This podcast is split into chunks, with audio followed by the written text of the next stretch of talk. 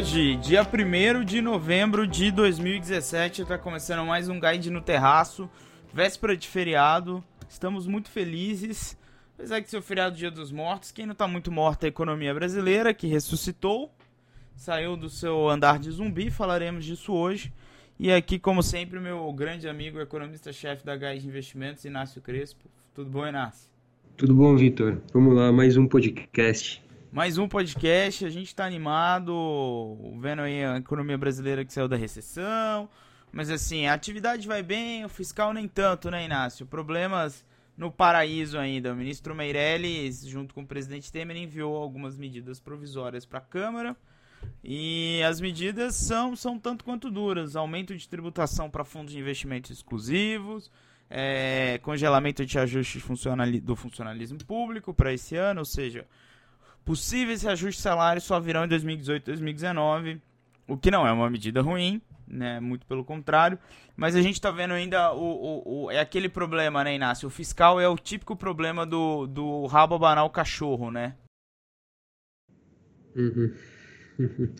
É, bom, é, o fiscal segue sendo o problema. Essas, essas MPs, é, chamadas aí MPs do ajuste é, vem depois da denúncia contra o Temer, Padilha e Moreira Franco ter sido enterrada.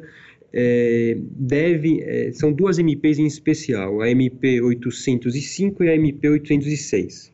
É, elas incluem, elas devem ajudar, é, olhando para 2018, em algo em torno de 12 a 13 bi de reais. Essas são as estimativas. É, elas são, é, enfim, algumas medidas de ajuste vão precisar passar pelo Congresso e aqui talvez onde reside o maior problema. É, afinal, é, enfim, Temer sai de alguma forma um pouco fragilizado dessa, dessa denúncia contra ele. A gente já comentou aqui um pouco sobre isso.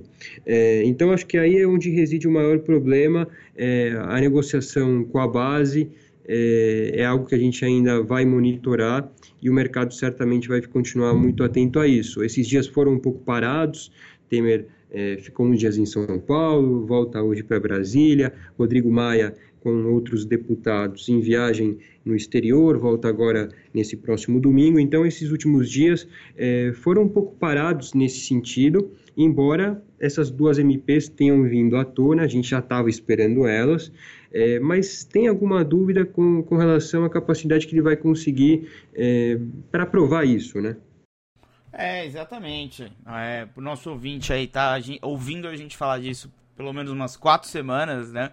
Que após a passagem da, da denúncia contra o Temer na Câmara, provavelmente a agenda econômica voltaria a ser uma prioridade.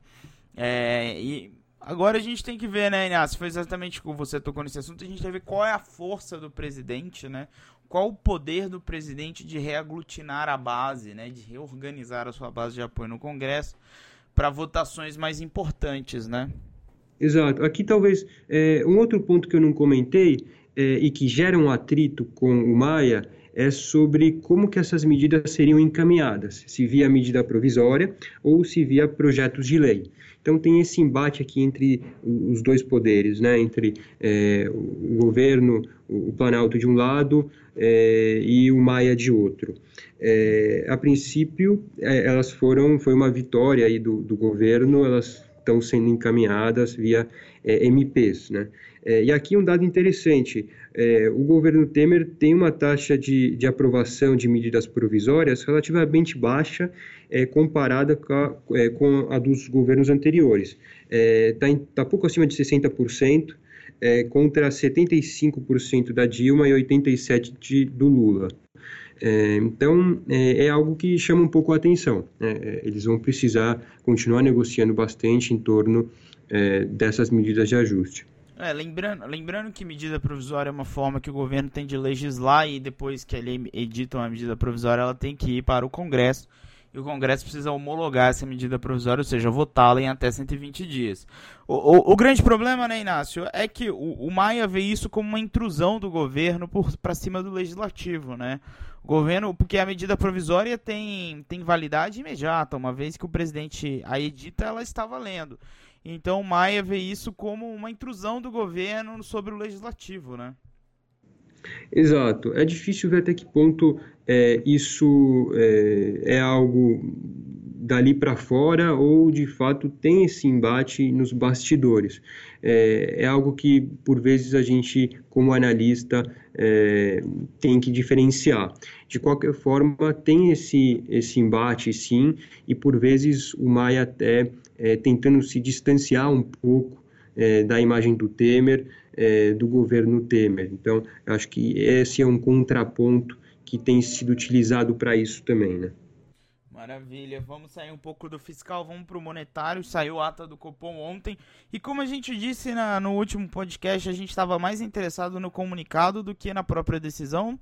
A decisão de trazer o juro para 7,5% ao ano a gente já tinha assim, 99,9% de certeza. E olha que é difícil economista ter certeza, mas a gente já tinha essa. Mas a gente estava mais interessado na comunicação, né, Inácio? No forward guidance, o que o BC ia nos contar sobre seus próximos movimentos de política monetária. Veio um pouco em linha, né, Inácio, que a gente estava esperando, né?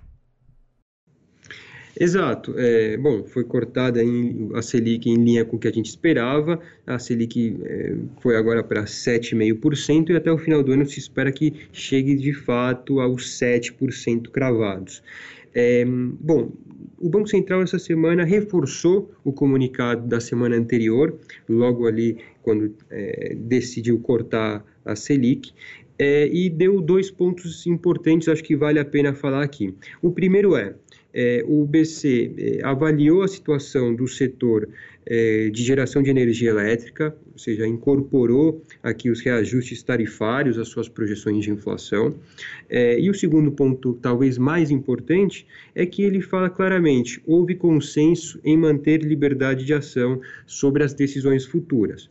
É, e decisão futura a gente entende para depois ali de é, dezembro desse ano, ou seja, as decisões que vão acontecer ao longo de 2018.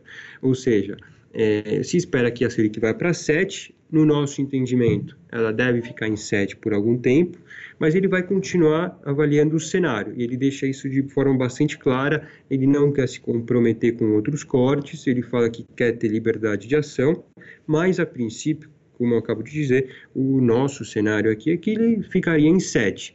É, um outro cenário alternativo, é, e que me parece que seria o mais provável, caso não fique em 7, é que venha um corte de 25 logo no início de é, 2018, em fevereiro.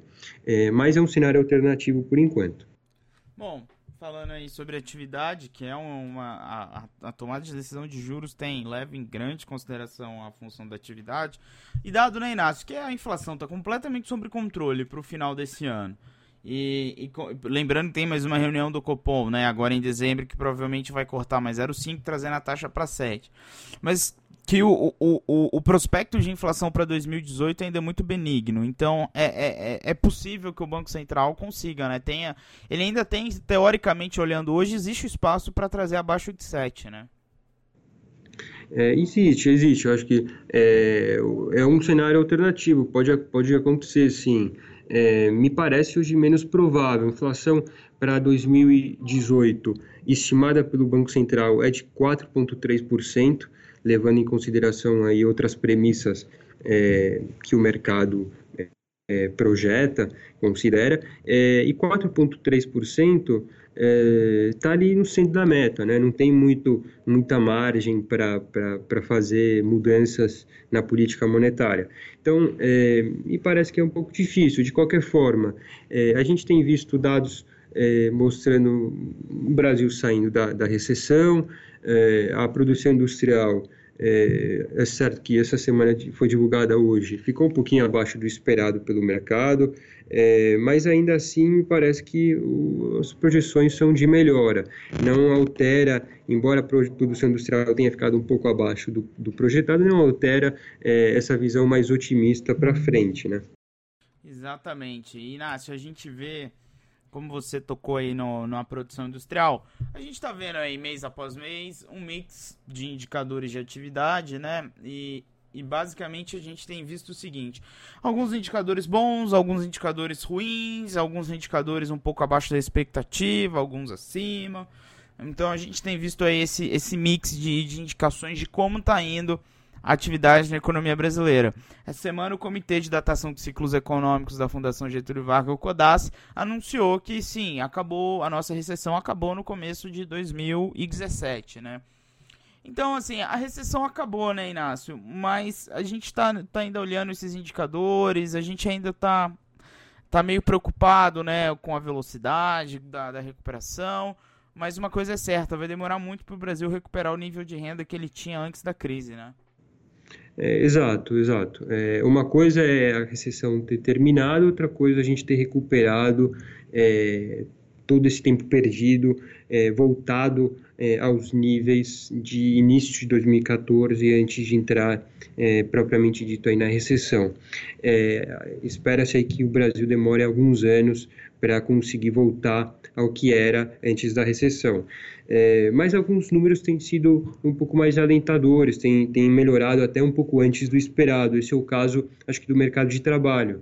Essa semana o desemprego é, divulgado pelo IBGE caiu, foi para 12,4%. É, em linha com o esperado, mas tem dado bons sinais aí o mercado de trabalho de recuperação. Então é algo que sustenta é, essa visão de que a economia vai sim é, aos poucos se recuperando.